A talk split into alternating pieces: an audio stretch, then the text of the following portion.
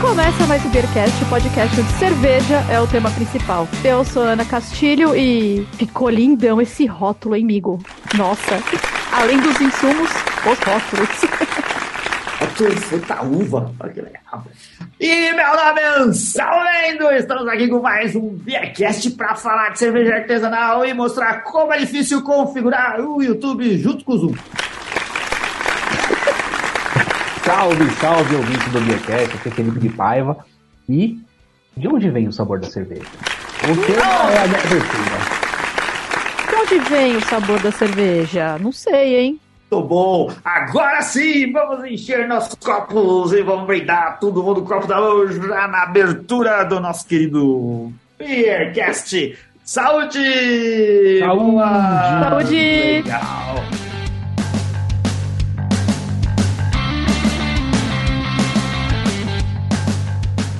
Eu já vou adiantar para vocês que a cerveja de vocês é muito melhor que a minha, porque eu tô aqui com a, com a Eisenbahn, que não patrocina o nosso programa, podia patrocinar, né, Eisenbahn?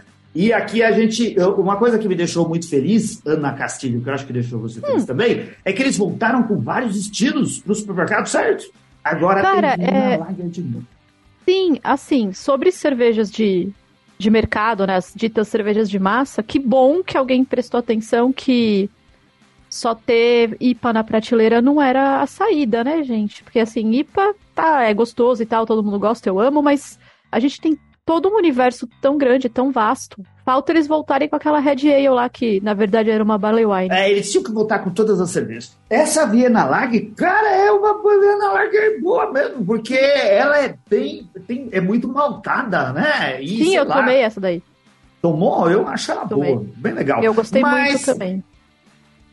Mas vocês têm cervejas muito melhores. Agora, deixa eu mostrar. Gente, quem tá só ouvindo, depois dá uma olhada no vídeo, porque vocês têm que ver isso aqui. Olha essa Fruit Beer na tacinha que eu ganhei de presente. Olha Ah. a cor dessa Fruit Beer de framboesa. Pra quem não Pera tá aí. vendo, é rosé. A cor É é, rosé. rosé. Não é rosa, é rosé. vídeo tá Olha- saindo uma cor um pouco diferente. Olha essa lata com a framboesinha. Ai, que, Ai, que coisa linda. Ah, É a gente, cor preferida da Ana. A Ana às vezes vem com o cabelo dessa cor.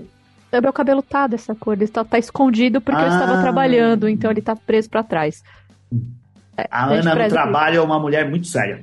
a, a sensação que eu tenho, ela é tão levinha, tão.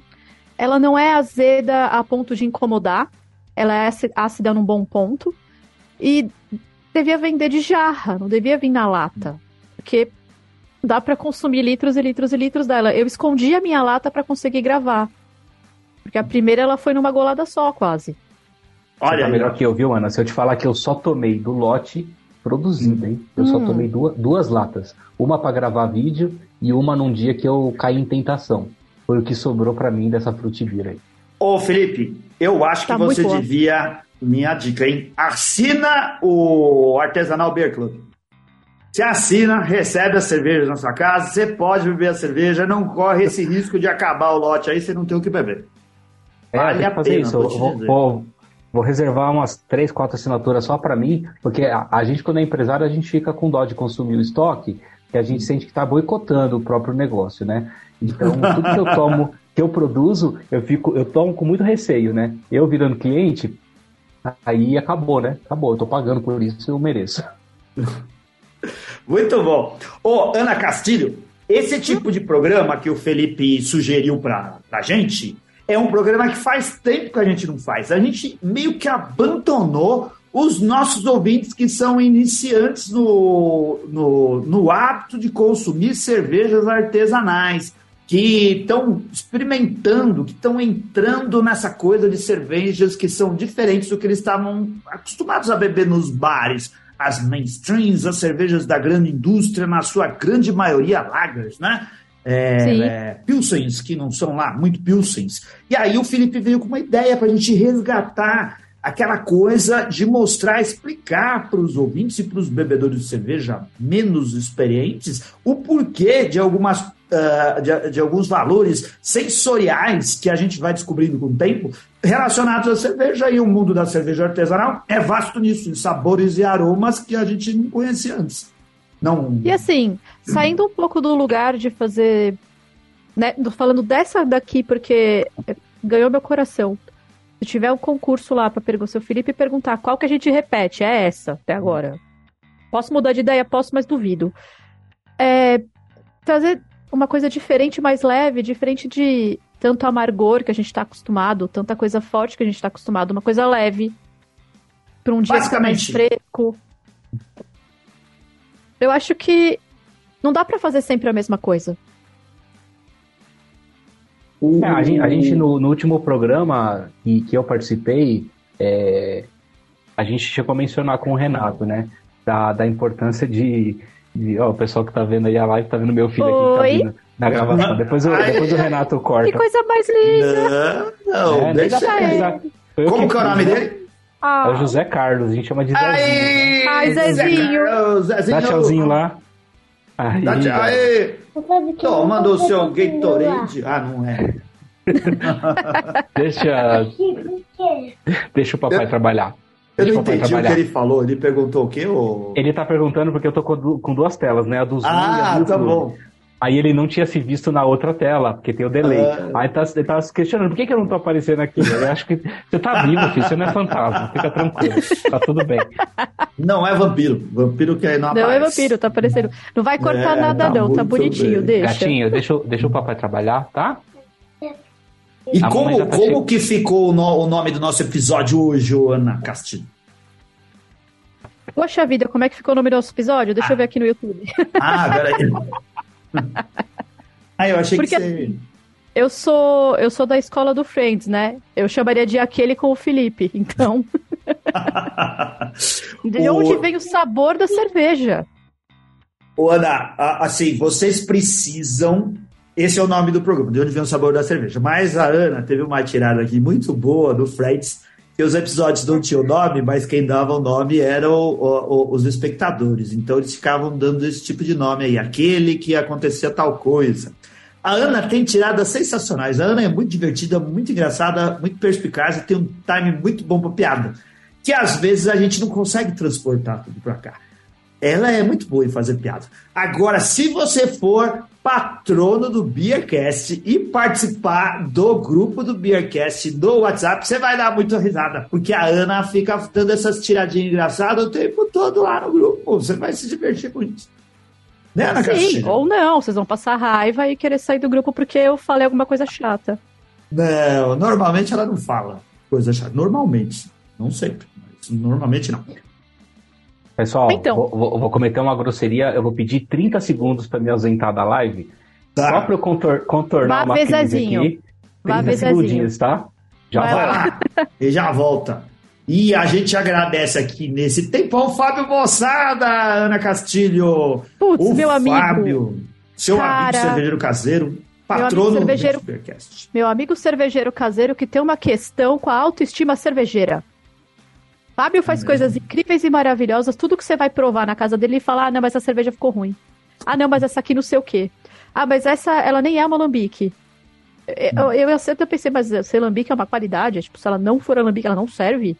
Tava incrível a cerveja. Tava Aí. ótimo. Inclusive tinha framboesa também na cerveja. Eu gosto muito de fruta em cerveja.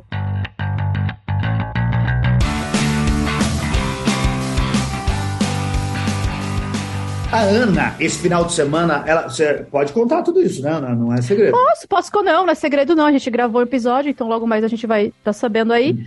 Eu fui até o São José do Rio Preto. Seis horas pra ir, seis horas pra voltar. Pé do Charles grudado no piso do carro, ainda assim demoramos horrores. Hum. Cíntia reclamando que tava com o cofrinho doendo no banco de trás. Não era por causa da viagem. Era por causa da viagem porque a gente ficou muito tempo sentado. A gente só levantou para fazer um xixi e esticar as pernas. Hum. Eu estive no nono encontro de cervejeiros caseiros rio-pretenses e tinha 106 tipos de cerveja diferente, acho que 50 cervejarias, uma coisa assim. Os meninos passaram os números, mas eu não sou muito boa em guardar. E, pasmem, 600 pessoas lá. Caramba! Sim. 600 cervejeiros caseiros. Não, 600 pessoas, 600 ah, convidados, cervejeiros, ah, tá tudo. Tá e assim, open food. Open food? Existe isso? Open Food, tinha pizza ah. e paella caipira. Eu nem sabia que existia paella caipira. Vocês sabiam? Eu não sabia. Não sabia. Então, pois é, eu aprendi. E aí você podia comer tudo isso à vontade, quanto quisesse. Ah, nossa, o que eu, olha, eu comi bem, mas eu vi alguém que parecia um triturador de comida do meu lado. Começa com Charles e termina com ovos? é, exato. O ano que vem já não vai ser mais comida à vontade, você sabe, né? Que agora, o ano que vem, eles vão mudar agora o todo mundo sabe, né? Aí, Charles, olha aí, ó. Olha o que, que você conseguiu causar em São José do Rio Preto. Acabou a boca Mas muito bom. Prosseguindo, contornou amigo o problema, hum. quer dizer a situação? Tá tudo certo, tá tudo certo. Opa, amigo, ser pai é isso, ser pai e mãe é isso. A gente tá pronto para tudo. Habilitado. É, não, o pior que, ó, compartilhando com vocês aqui, a, a minha esposa era para ter chegado agora, né? Mas aí, que era, um, era um, um, gap de 10 minutos que, que meu filho ia ficar sem supervisão 100%, né? Apesar que é, ele tá aqui em casa, eu tô, tô ouvindo ele, digamos assim, né?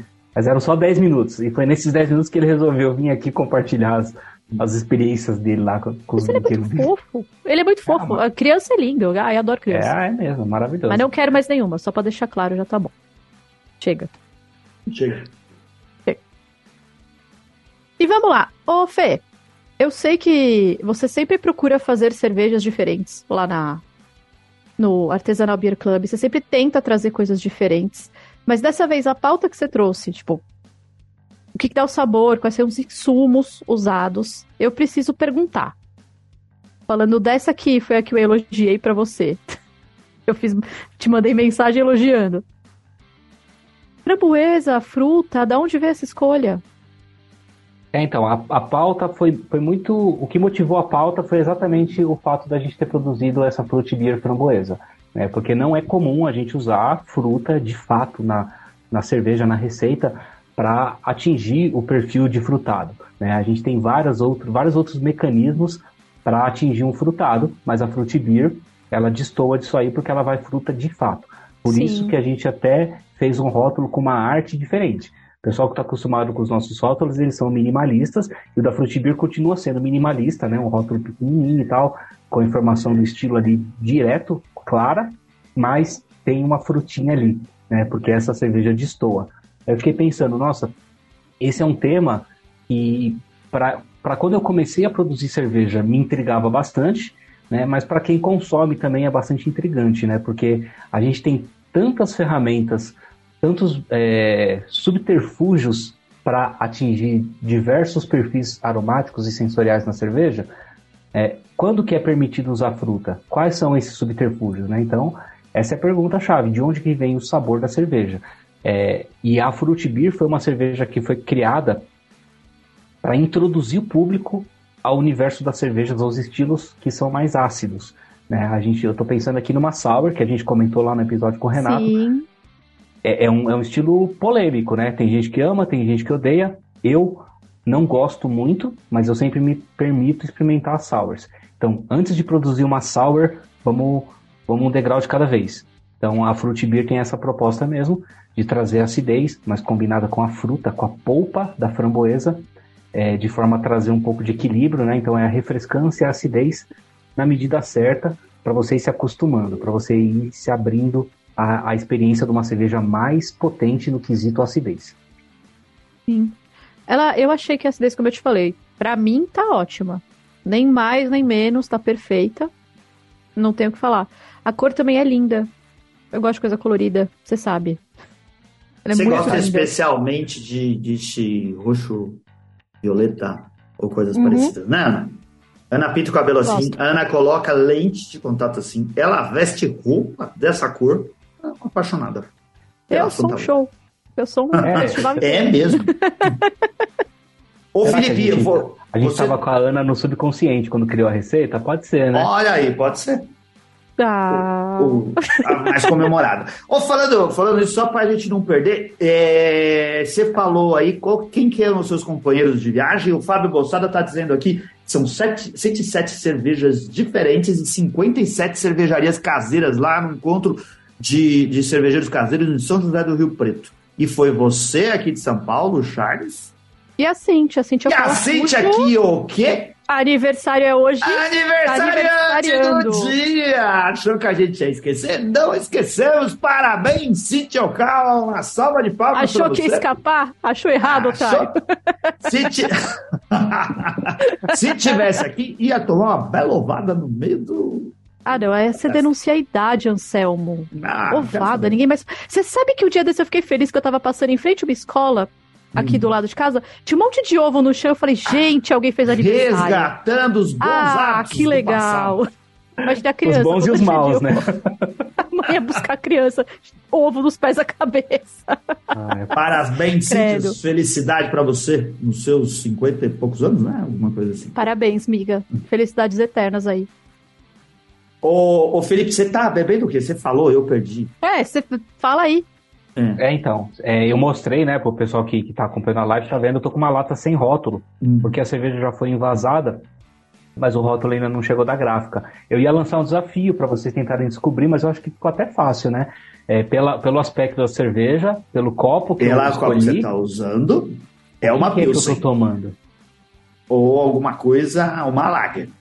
Não, É a uma cor não é lager. de Bom, cara, Anselmo, isso aí. A cor não é de É uma- é uma- Pilsen, Anselmo. Não, a cor é mais escura, mas o copo é de Pilsen. Mas pode Pô, também ser usado para outros você, você tinha que adivinhar, Anselmo. Você hoje tinha que ser o cara que ia acertar. Uma na Viena. Lager. É isso aí, a Viena Lager de artesanato. Com essa, olha, certo. com a- Aí eu ficou, achei injusta é. a dica, tá? É, tô ajudando, né? Tô ajudando o tio, né? Ajudando Ah, o tio. mas- Não, eu, ia, eu ia chutar uma Amber Lager. Hum. Não sei, né? O, a sua cerveja fica com uma cor âmbar aqui pra mim, viu, Ana? É, fica com uma cor- é, fica com uma não, não parece para meu no meu vídeo aqui, não parece. Ah, é a minha luz aqui. É, pode Minha ser. Pra mim tá rosé, viu, Ana? É, é a, a- a- eu sou um monitor, viu, Anselmo? E você sabe que até É. pra fotografar essa cerveja, ela, ela na foto ficou rosé. No vídeo, ela ficou âmbar. É, é assim mesmo. Precisa ajustar depois, por isso que nós temos o Photoshop. Nosso Eu ia querido, falar pra você é ajustar suas vistas, né? Que já estão gastas, mas enfim. É, minhas vistas, minhas vistas têm muitos anos de estrada. Mas descreve pra gente, Felipe, essa, essa cerveja, ela foi... Essa Viena ser- Lager aí, fala dela, amigo.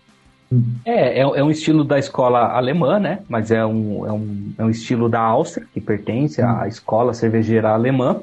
E é uma lager, com tudo que uma lager tem que ser, né? Com a, a neutralidade da, da fermentação, que não traz, não agrega nada à cerveja no sentido de sabor, mas ela tem a presença marcante do, do- dos lúpulos é, com torrado sutil, né? Então traz um caramelo toffee Dos maltes. sutil dos maltes. Aí, Aí você falou lúpulo. Desculpa. É, É. dos maltes, isso aí mesmo. O, se a gente for olhar o guia, os guias de estilo e for no guia de estilo por país, o único estilo representante da Astra é a Viena Lager. E que todo, muita gente confunde achando que é um estilo alemão, por causa da forte relação que existe ali. Se bebe muita cerveja alemã na Áustria, mas Viena É é Lager é um mesma estilo escola, que né? lá. Então a gente coloca tudo É. no mesmo balaio pra ficar mais fácil. É, no Já fundo é só um jeito de, de, de categorizar, né? Porque elas têm as similaridades, né? Hum. Mas eu vou até trazer hoje um dos estilos que são do mês anterior, que é a Weiss, que também pertence à escola alemã, mas é um estilo alemão. e é Sim. Mu- muito distoante, né? Muito, muito, em relação à Viena Lager.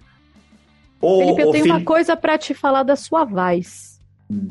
E você vai Você falar sal- da turbidez, até já Não, sei. você salvou uma alma do purgatório. É? Opa. Sim, porque eu tenho um amigo que agora está aprendendo a beber IPAs. Eu cheguei com a lata, dei na mão dele e falei, toma. Aí ele, é IPA? Eu falei, só bebe. Aí ele bebeu e falou, não é IPA. Eu falei, não. Aí ele, nossa, mas é mó bom. Falei, olha Nossa, só. mas existe outra cerveja que não é IPA? Olha lá, olha lá. Salvamos uma alma do purgatório.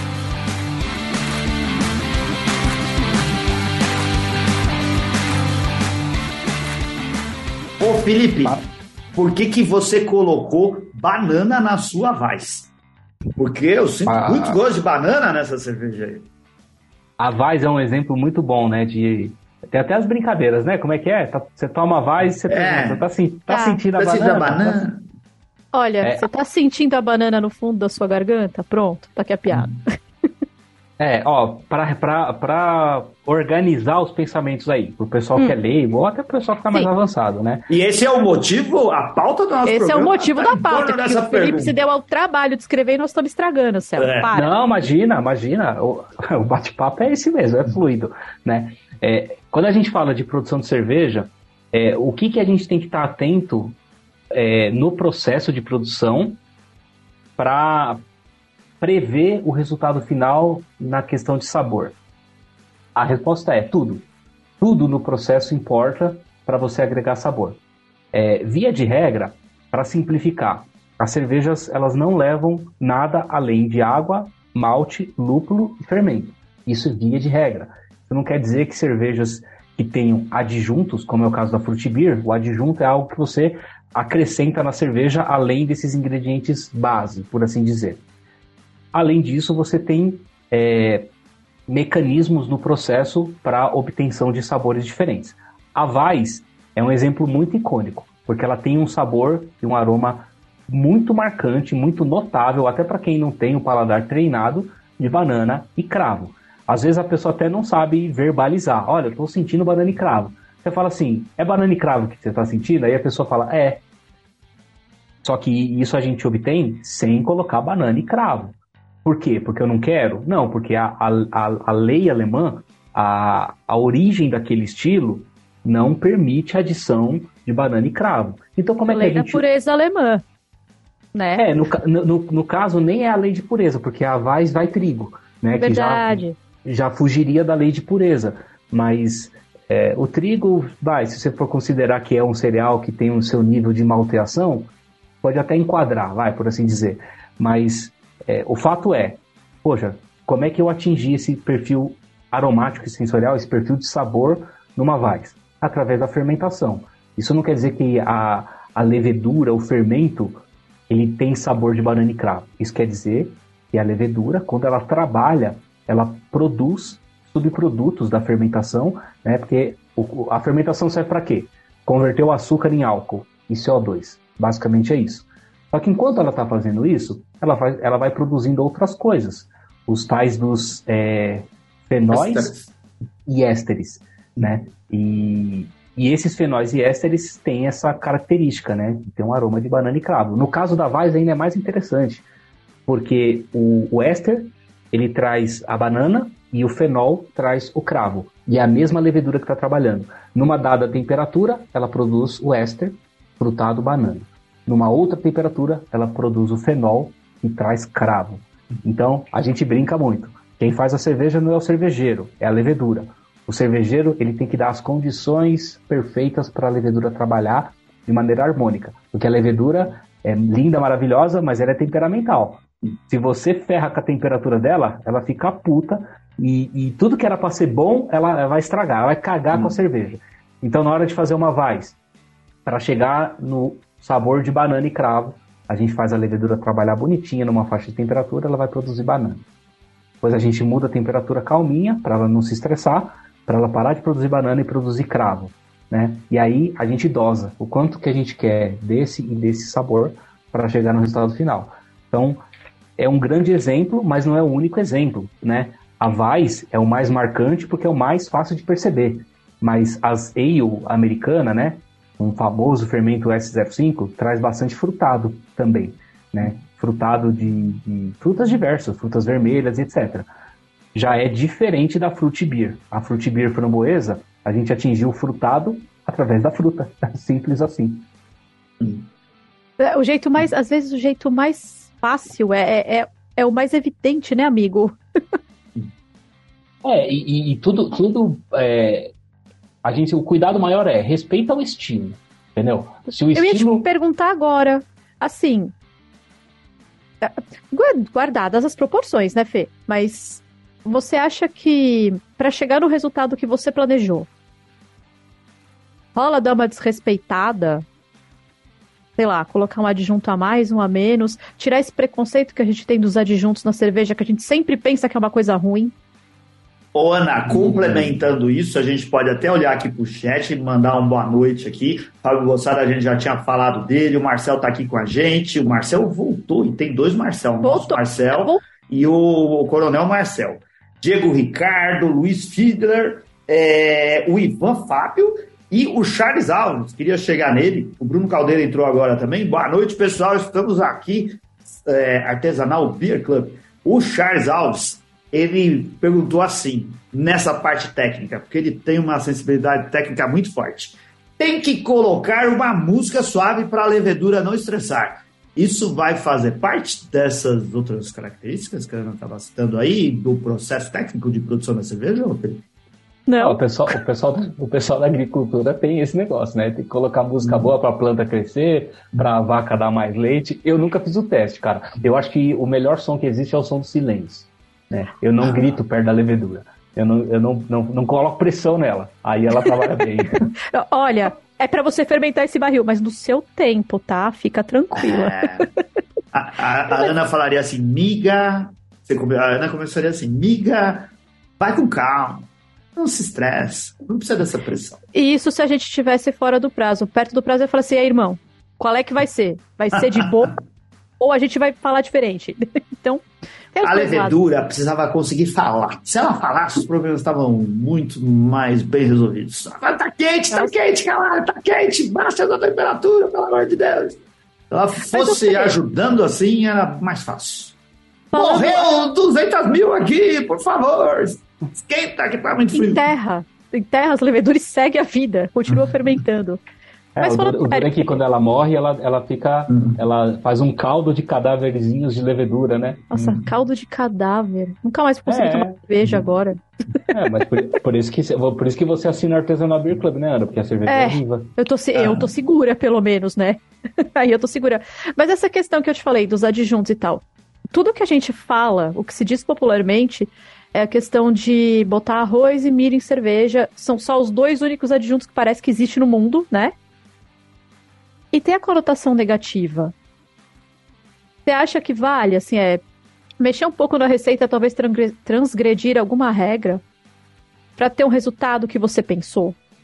E aí, encaixando nisso, o que muda nos aromas e sabores do, do nosso caminho aqui, o Felipe. É, adjuntos desse tipo, é, eu, eu, eu vou até confessar a minha ignorância. Eu não saberia dizer o quanto isso poderia agredir um estilo ou não, porque a gente nunca topou com uma produção, uma receita, uma, um desenvolvimento de receita aqui que aceitasse esse tipo de adição. Né? E a gente, como a gente é muito tradicionalista, muito conservador né, nessa questão do resgate, a gente nunca precisou fazer uso de adjuntos desse tipo, né? Mas, é, vai, respondendo a pergunta, é, eu não vejo isso com maus olhos, desde que esteja de acordo com o estilo. Né? Uma American Light Lager, por exemplo, ela leva arroz, se eu não me engano. Sim. Né? Tá coerente com o estilo? É, é, que as pessoas confundem muito, né? É, a tendência é, é, simplificar demais, né? Então, como a gente tem uma cultura aqui, né, de consumo de cervejas de baixíssima qualidade, que leva muito adjuntos não fermentáveis, que é o tal do arroz e do milho, a tendência nossa é olhar para cervejas que tem milho e arroz com preconceito. Então, é super compreensível esse preconceito. Mas, é... Oh, mestre da conexão aqui, desculpa aí cortar, mas o cara mandou oh, Ele ficou emocionado porque você é mestre, Felipe. Oh, nossa, fiquei Vai estar tá coberto de razão, né? Não tem o que falar. Então, assim, resumindo, vai, Ana. É... O... Esse preconceito não leva a nada. Mas, poxa, para quem está iniciando, é um bom ponto de partida, vai. Você fugir de cervejas com o uso exagerado de adjuntos. A questão é, a indústria nacional usa adjunto não é para gerar leveza na cerveja, é para baratear custo, pura e simplesmente. Né? Esse uso eu não aprovo, eu não faço. Né? Eu sou tradicionalista, meu negócio é o resgate. Se o resgate da tradição fala para mim, olha, você vai ter que usar o malte defumado dos monges beneditinos, eu vou atrás do mosteiro beneditino e vou comprar o malte defumado. Agora, se o estilo falar, olha, pode usar arroz para trazer tais características, eu vou usar o arroz. Né? O, o, o, uso de adjuntos, que nem você falou, Ana, tá, tá muito além disso, né? A gente, por exemplo, açúcar, né? Você usar açúcar em cervejas mais alcoólicas é um recurso super válido para você atingir graduações alcoólicas maiores sem elevar muito o corpo da cerveja, né? As belgas estão aí, vai, a, a escola belga ensina muito nesse quesito.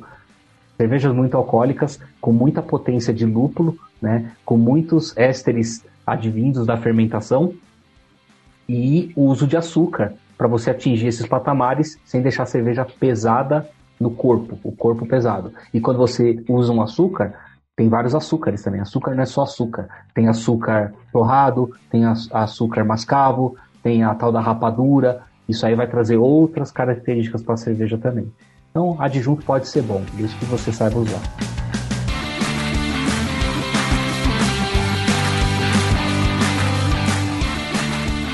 Você tem um negócio, o Artesanal Beer Club, que deve ter uh, muitos dos seus clientes, dos, dos assinantes do clube, devem estar iniciando no, no universo da cerveja. É, imagino eu, né? Uh, a Vais é uma surpresa para todo mundo que começa da cerveja, vai experimentar, porque sente sabores que a gente está acostumado a sentir. Ele não, não, é de banana, não é de cravo, como a gente falou, mas nos traz uma lembrança. O nosso sistema sensorial faz essa correlação entre coisas que a gente já conhecia. Qual outros estilos, estilos aí, ô Felipe, que causa essa surpresa para quem está começando a ver cerveja diferente?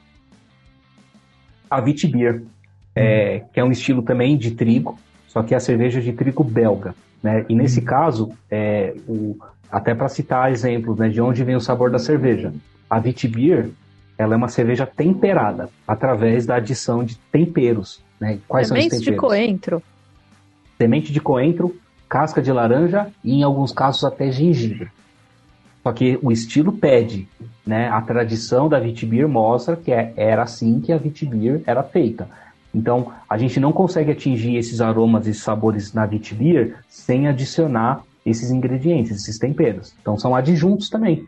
Né? Diferente do açúcar, são adjuntos que não trazem mais produção de álcool nem nada. É, mas está aí um, um exemplo é, também bem notável, que é uma cerveja que faz bastante sucesso. Né? Tem amigos meus que hum. são apaixonados pela wheat beer.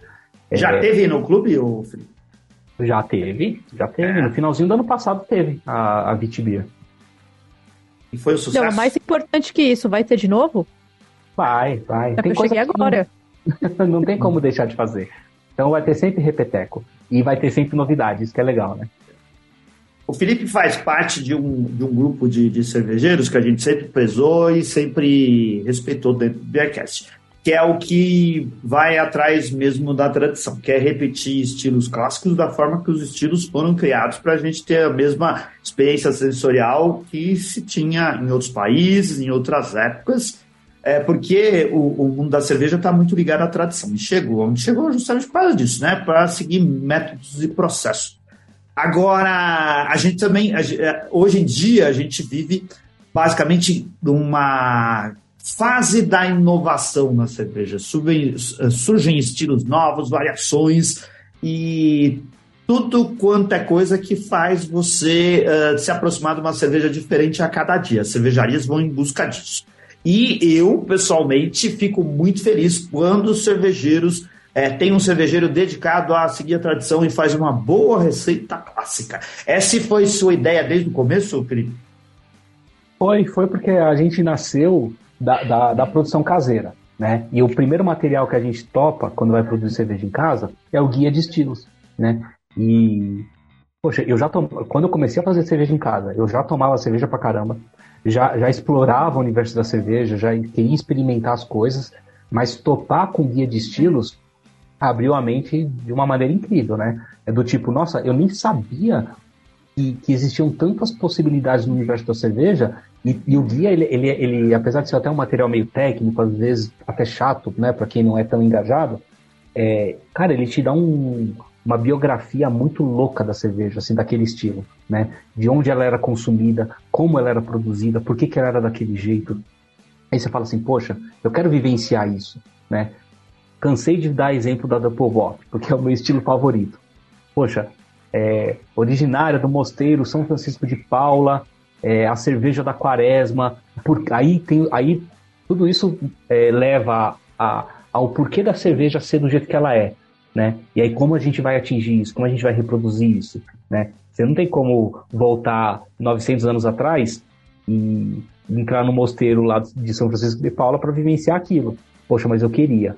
Então, é, é viajar no, no tempo e no espaço.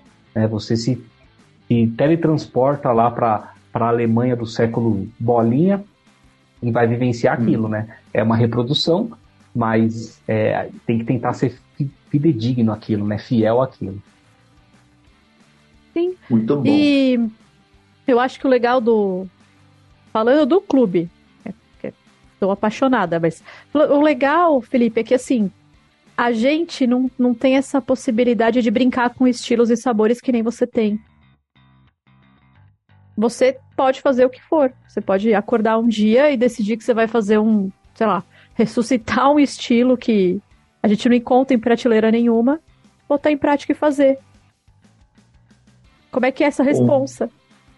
É uma delícia. A, a, parte mais gostosa é essa, é, de, é decidir o que, que eu vou tomar. E os, os clientes vão, vão compartilhar dessa experiência, né? Vão, a gente vai tomar junto, né? Mesmo longe, a gente vai tomar junto, no mesmo momento, naquele mês, etc. E é uma delícia, é uma delícia. É, quanto mais a gente aprofunda, se aprofunda num determinado assunto, mais a gente consegue aproveitar dele, né? É, hum. intensifica a experiência. E como é um assunto muito vasto, ele não se esgota, né? Então, assim, é prazer garantido para toda a nossa existência. Ô, ô, Felipe, o pessoal acha que as suas uh, IPAs levam maracujá? Isso causa confusão também? Causa. É... Outro exemplo aí, de onde vem o sabor da cerveja. É, as IPAs americanas têm um perfil frutado muito notável também, principalmente de maracujá e frutas amarelas, tipo manga, damasco, pêssego, né? No caso das IPAs americanas, esse sabor vem dos lúpulos tradicionais americanos que têm esse perfil de sabor, uhum. né? É, não vou saber citar aqui quais lúpulos, né? Mas o Citra, vai. O Citra acho que é o queridinho de todos aí, né? Que a Ana não gosta do Mosaic, né? Mas o Citra ela não tolera, né? Não, tolero não, eu adoro. Eu tenho Citra tatuado no braço. Ah, eu então. gosto muito de Citra. Ou seja, o cara que toma uma, uma IPA americana feita do jeito certo vai perceber um aroma, um sabor de, de banana. Tocar banana na cabeça. Ainda bem que na é cabeça. É melhor do que, né, amigo? É. Sei lá. Não sei, quem quiser usa banana onde achar melhor, tanto faz. Só procura um médico é, depois, não, porque isso não deve ser salubre. Enfim, o sabor de maracujá é, é, é, chega a ser tão forte que até o leigo fala: não, essa cerveja tem maracujá tem sabor de maracujá. Não vai maracujá. É um crime você fazer uma IPA americana e colocar suco de maracujá para atingir esse perfil. Por quê? Não sou eu que estou falando, eu não quero cagar a regra. Cada um faz a cerveja que quer, mas a tradição é outra. A tradição é usar o lúpulo que vai trazer esse perfil. Amigo, mas assim, ó, Vamos lá, vou, te, vou falar o que, que eu entendo dessa sua fala. Se eu fizer uma feijoada com amendoim, ela é uma feijoada? Não ela você... pode ficar super gostosa, ela pode ficar muito interessante, muito legal, mas se eu fizer uma feijoada com amendoim, é uma é feijoada. feijoada. errada. Ah, você pode Exato. chamar de feijoada com amendoim. Aí tudo Não, bem. amendoada no caso, mas Ah, você quer dizer do... tirar o feijão e é, colocar amendoim no lugar? Tirar fazer uma feijoada com amendoim, ela não é Caramba, uma feijoada. Caramba, que coisa esquisita. Então assim, ó, eu tenho certeza que isso daí deve ter no Tatuapé. Porque é, o Tatuapé verdade, é uma Tá, tá, Basicamente, a feijoada vegana é amendoim, mas enfim. Não é feijoada. Mas, mas por que colocar amendoim na feijoada vegana se o feijão já é vegano? É, tá rolando um boicote aí os produtores de feijão. É, eles não tem que tirar é, o feijão, não. vai colocar amendoim. Pode te falar, viu? Então, o fato é, se você fizer uma IPA e botar suco de maracujá, ela é uma cerveja, hum. mas ela não é mais uma IPA. É, pode ser boa. Ela vira uma fruit beer. No, no é, sem provar, não tem como eu, eu bater o martelo e falar que é ruim, né? Mas é, você está prejudicando a experiência, né? Quando, o que, que você está buscando? A questão é essa. O que, que você quer quando você vai tomar uma American IPA?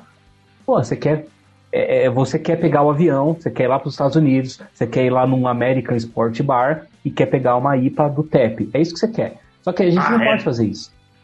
Claro que não pode. É. é só alguém convidar a gente para ir. Ou se a gente ganhar na Mega Sena, ou se trabalhar muito. todo mundo. Não, gente, eu, só eu... esperar vir no clube. Fica na sua Exato. casa. Também. Exato. Para quem não tem essa, essa disponibilidade, esse poder aquisitivo, a gente vai trazer essa IPA para você. é, e trazer não é do modo literal, porque se eu fosse trazer lá dos Estados Unidos, além dela chegar aqui muito cara, ela já ia chegar diferente do que ela era feita lá. Ah, Então, mas o seu gente- o, o Clube Artesanal Beer Club podia levar o assinante para os Estados Unidos para ver a cervejão.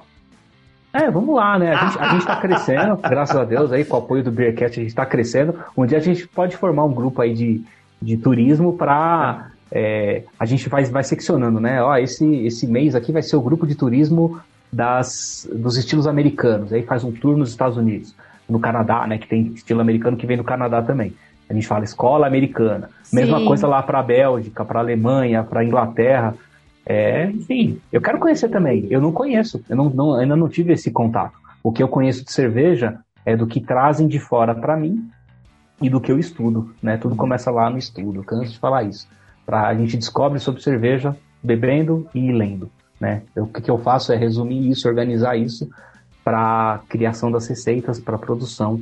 Entrego isso de mão beijada aí na caixinha para o cliente.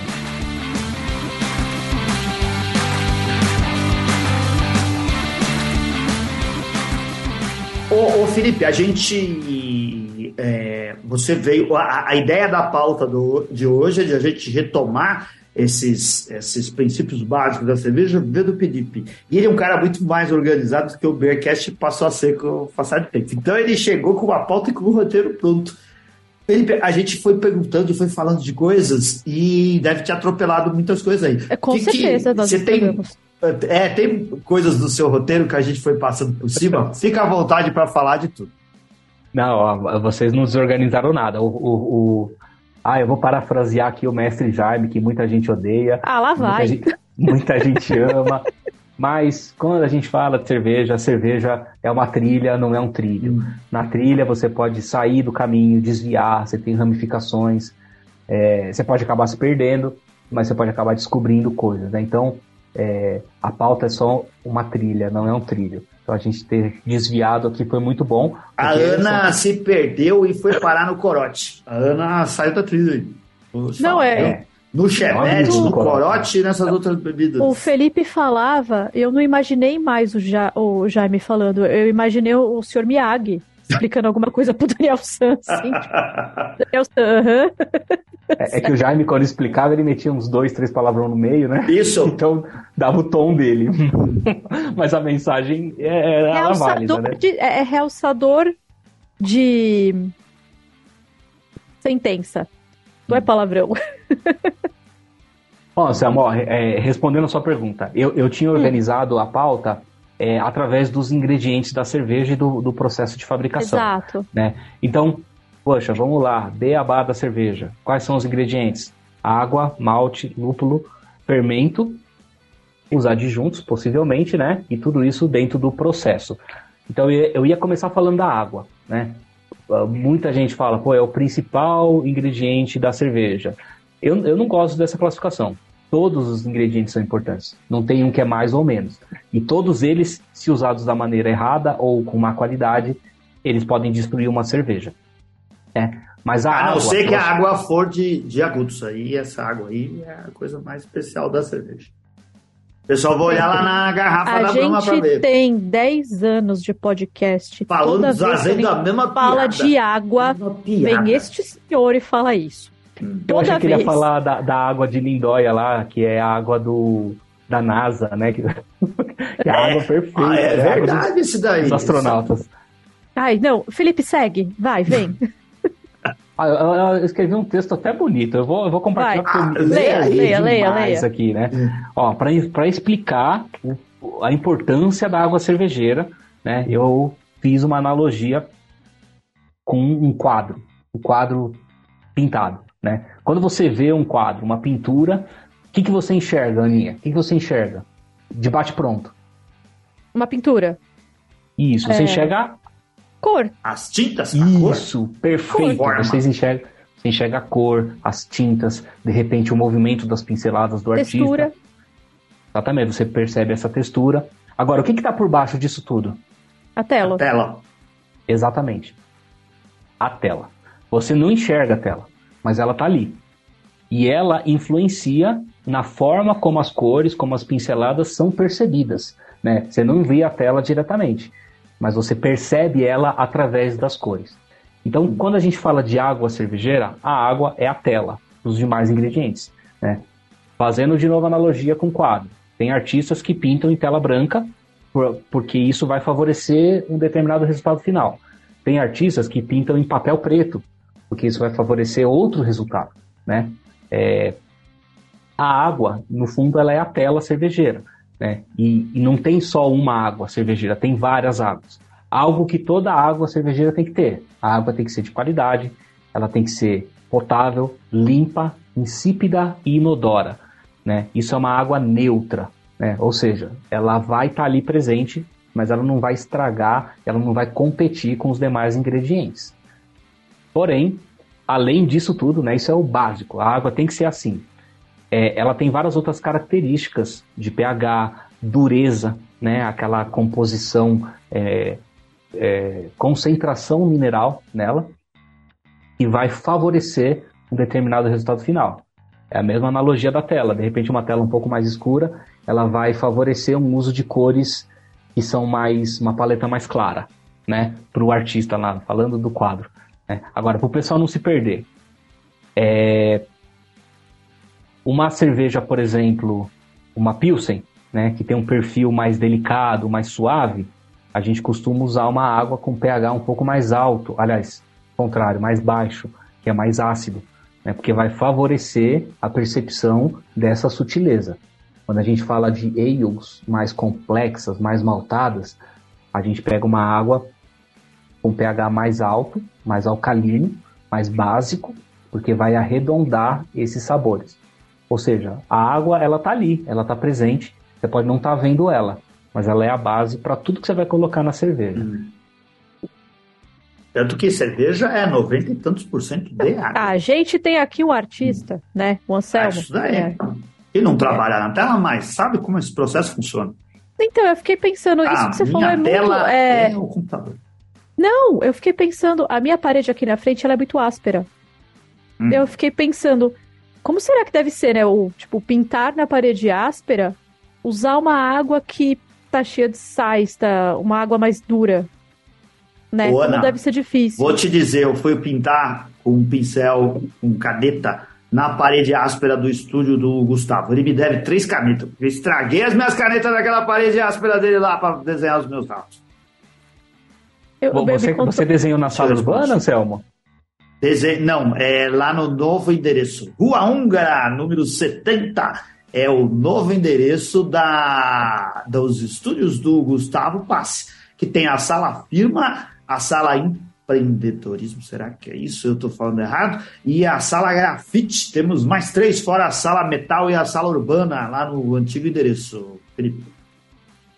Maravilha, eu vi no Instagram deles que eles estavam é, remodelando algumas salas, né? Então você falou isso, que você tinha desenhado, isso. achei que você estava lá. Eu Legal. desenhei num banheiro e desenhei num armário. Me coube o banheiro e me coube o armário. Fui lá e desenhei. Botaram você no armário, Celso? É. Mas você já saiu, né? Já Olha, saiu, né? faz tempo. Eu, aqui, eu já me controlei para não fazer a piada do você pinta com meu pinto. Você vem e fala de armário.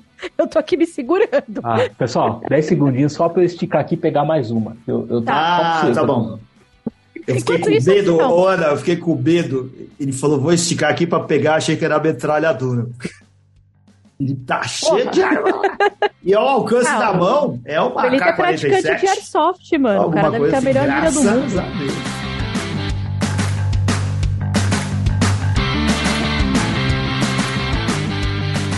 Muito Bora. bem, ficou muito boa a sua metáfora de, da água aí. Felipe, tem metáfora para os outros ingredientes também? Certeza. Ah, não criei tanta metáfora assim, não. Mas uma coisa que eu organizei, que eu acho que é legal. Né? Hum. A gente, quando faz análise cervejeira, a gente usa muito o mapa sensorial, né? E tem o mapa sensorial da cerveja, né? Que é do resultado final, e tem o mapa sensorial de cada ingrediente. E aí é legal para a gente entender é, quais as possibilidades de extração de aroma, de, de aroma e sabor, né? Hoje a gente está falando de sabor, mas normalmente quando a gente fala de sabor, a gente traz o aroma também, né? Mas enfim, a gente organiza qual aroma, qual sabor a gente, a gente consegue extrair de cada ingrediente, né? Então, quando a gente pega o malte, por exemplo, é, eu listei aqui quais são os sabores que a gente consegue tirar do malte. Tem vários é. outros, tá? Isso aqui é um resumo. Café, cacau, chocolate, frutas secas, nozes, biscoito, pão, doce, né, o dulçor, toffee, caramelo e defumado. Né? Então, isso é um pouco de tudo aquilo que a gente consegue tirar só, só coisas do malte. deliciosas. Que é Até é outra Cláudia, coisa que o pessoal hum. fala muito, né? Tipo, você botou café na cerveja, é a torra do malte. É.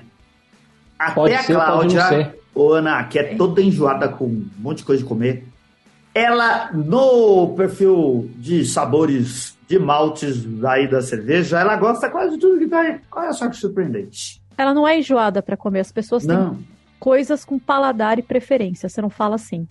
Fala, tá... Olha só. Pode falar.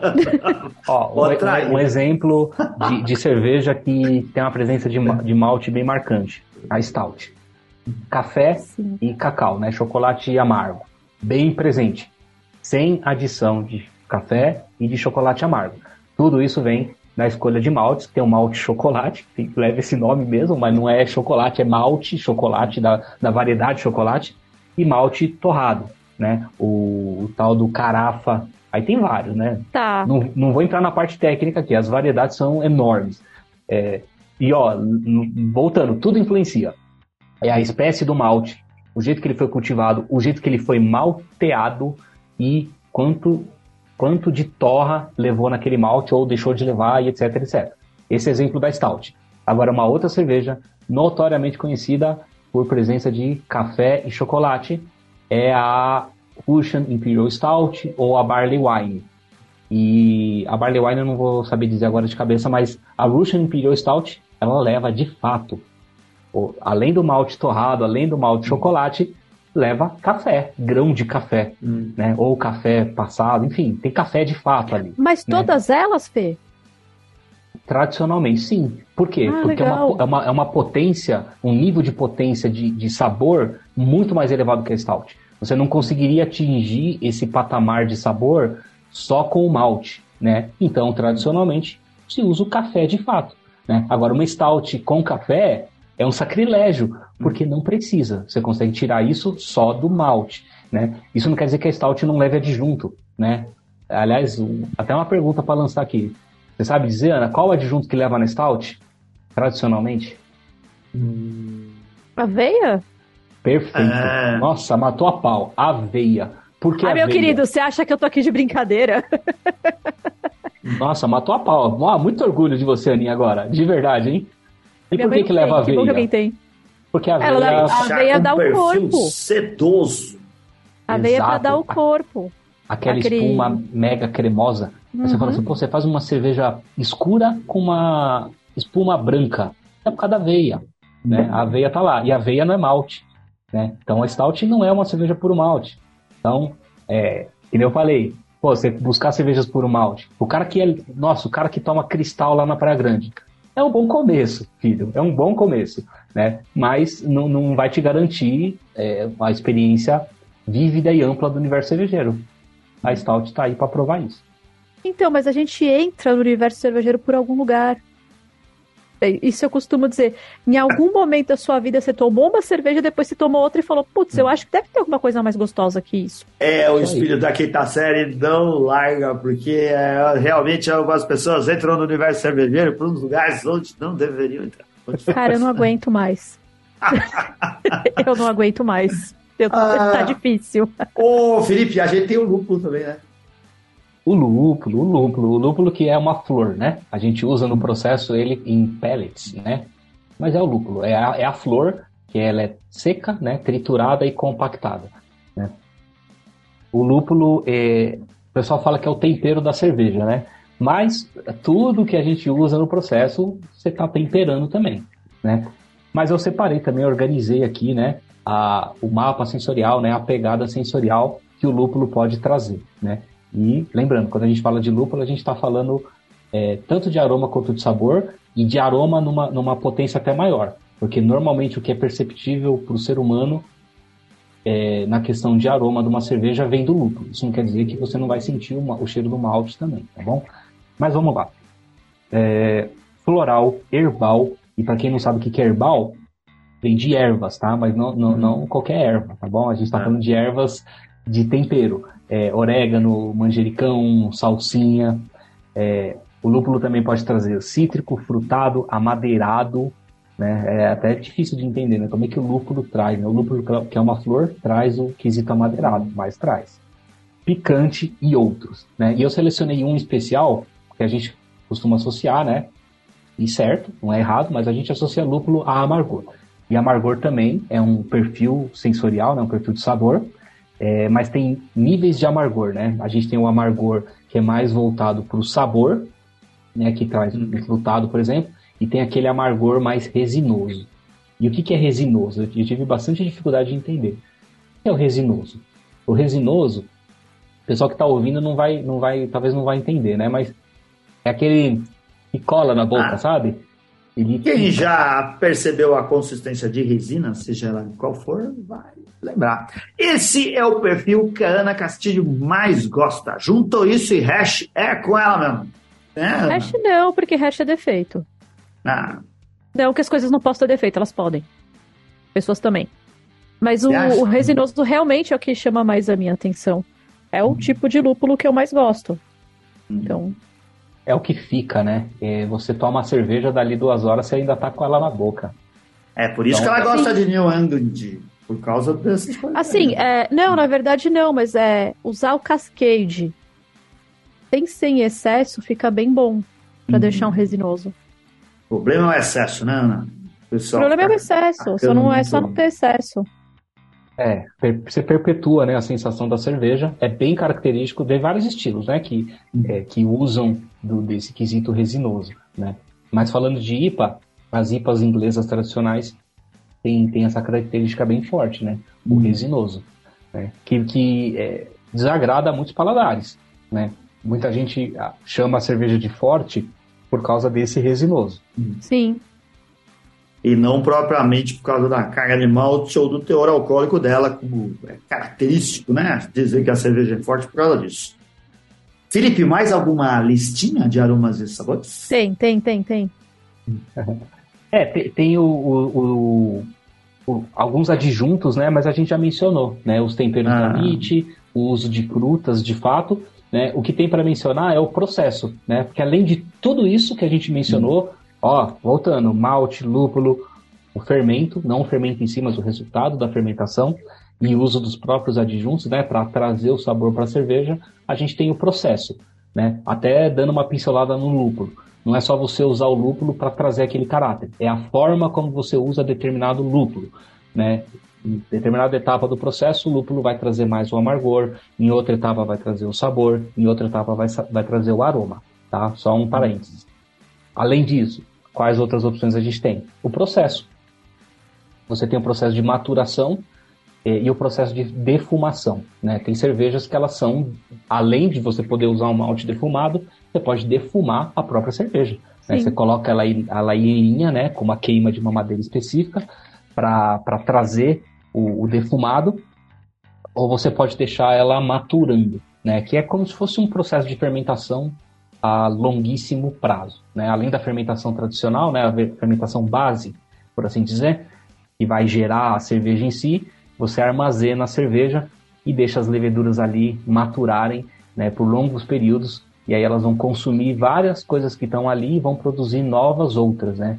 E aí essa maturação, nossa, vai longe aqui, a quantidade de, de sabor que isso pode agregar ou pode estragar numa cerveja. Isso também inclui maturação bom. em barril de madeira usada para destilar alguma coisa, né? Isso, tem essa opção também. É... Posso estar tá cometendo um erro aqui, mas se eu não me engano, algumas variedades da Barley Wine, tá? Mas enfim, só para citar, só para dar um nome aí para o pessoal se guiar. Elas passam por uma maturação em, em barris de carvalho que estavam embebidos em é, bourbon, por exemplo. Sim. E aí é lógico que esse bourbon Aliás, a, a Scott Ale, é um exemplo desse. Né? É, é possível de você agregar o uísque na cerveja sem colocar o uísque diretamente. Você coloca ela num tonel que estava anteriormente envelhecendo o uísque. E aí ela vai trocar esses sabores ali. Nossa, e que engraçado, por que, que você falou de Scott Ale? Por curiosidade? a, a, gente está com um, um, lote da Scott Ale fermentando, né? a ideia era ter saído já esse mês, tá? Mas não rolou porque é uma cerveja muito alcoólica e a fermentação dela é, tá um pouco mais lenta, né? Mas a gente está dando o tempo dela e ela vai sair para julho, né? E a gente vai lançar essa cerveja para marcar o festival de inverno do Artesanal Beer Club, por assim ah, dizer. sim, hum. vem. ela vai sair junto com uma Irish Red Ale, que é uma cerveja que já é repeteco é, e é um pouco menos intensa, né? Mas é para contrabalancear mesmo com a Scotch Ale. E a Scotch Ale tem esse caráter aí de traz um, um defumado que lembra é, barris de, de bourbon, né? E a gente vai lançar no evento aí super especial que não tem data marcada ainda, mas a gente volta aqui para falar. Um jantar, degustação, uma palestra de introdução ao universo das cervejas artesanais e dicas de harmonização. Né? Mas é, esse é um tema para outro programa, porque falar de harmonização também é um universo vasto. Ah, meu querido, falar de harmonização a gente vai sentar junto e passar três horas falando.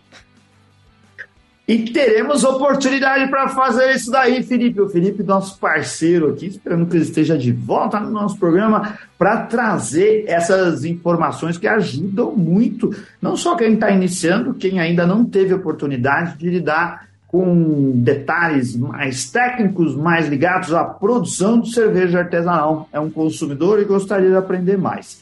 Eu achei isso daí muito legal. Como a gente disse no começo, são temas que a gente foi deixando de lado no programa e é sempre muito importante voltar.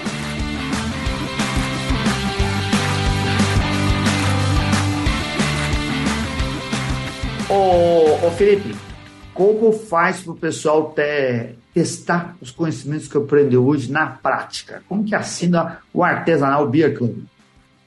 A vantagem do Artesanal Beer Club é que a gente entrega tudo isso mastigado, porque as cervejas elas vêm com a tag, né, para você colecionar e para você aprender sobre aquele estilo que você está tomando.